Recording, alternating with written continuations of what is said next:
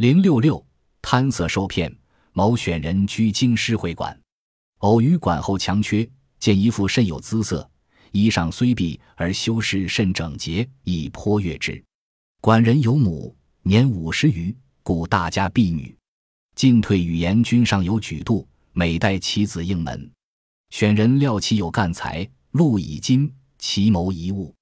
对曰：“相未见此，似是新来。”孤是侦探，作万一响耳。月十余日，时报曰：“已得之矣。”取本良家，以平故人耻出此。然为人知，四夜深月黑，乃可来。其勿秉烛，勿言勿笑，勿使同仆。及同管闻声息，闻钟声，即勿留。每夕赠以二金足矣。选人如所约，以往来月余。一夜临物借于火。选人黄举起，同仆皆入室救囊妾。一人急牵帐夜阴入，轰然有声，一裸妇坠榻下，乃管人母也。莫不觉倒。盖京师媒妁最奸下，过选人纳应，多以好女隐士，而临妻因意以下财而射送者有之。木手入门，背登帐扇，四定情后，实委屈迁就者有之。此敖扭于香风。竟以身代也。然事后访问四邻，强却外实无此妇。或曰：前所见者，乃赐敖引之一计，以炫诱选人耳。有位选人住在京师的旅店里，偶然间，他在旅店后面缺墙的地方看见了一位少妇。少妇很有姿色，虽说她穿的衣裳很破，但却很干净。选人不知不觉被她迷住了。旅店主人的母亲已经五十多岁了，她原来是一个大户人家的女仆，说话办事都很得体，经常替他儿子打理生意。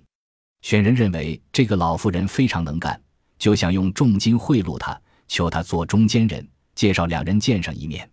老妇人惊讶地说：“我从来没见过这样的少妇呀，她可能是新来的，我先去看一下。”过了十几天，老妇人才回应说：“我已经打听到了。”她本来是好人家的女子，因为家里实在贫困，才人指出来。但她害怕别人知道，您得等到天黑了才能去。您去的时候，不要拿蜡烛，也不要说笑，更不要让仆人跟着。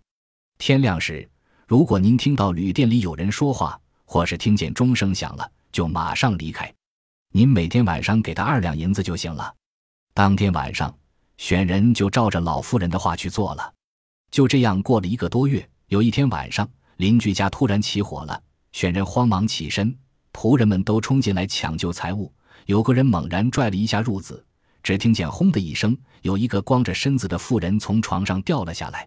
大家仔细一看，那妇人竟然是旅店主人的母亲，在场的人都吓得目瞪口呆。这样的骗术大概就是京师的媒人非常狡猾，当他们得知有人要娶妾时，就先雇一个美貌的少妇引诱他。到了成亲的日子，就用丑陋的女子来替换。有些媒人就是因为这样的事被告到了官府。那些被骗的人都是天黑的时候进门，也不亮灯。等事成之后，发现自己被骗了，也只能委屈迁就。老妇人不知廉耻，竟然用自己的身体行骗。后来选人便问了周围的邻居，邻居们都说墙缺外没有这样的少妇。又有人说。您看见的少妇可能是老妇人雇来的妓女，那是专门用来诱惑您的呀。揭秘：此骗局是老妇人设的。老妇人先雇了一个美妓诱惑选人，选人给了老妇人很多银子作为中间费，老妇人就以身代妓，每晚又能得到二两银子。此骗术是利用选人的贪色本性，用以量换铸的手段行骗。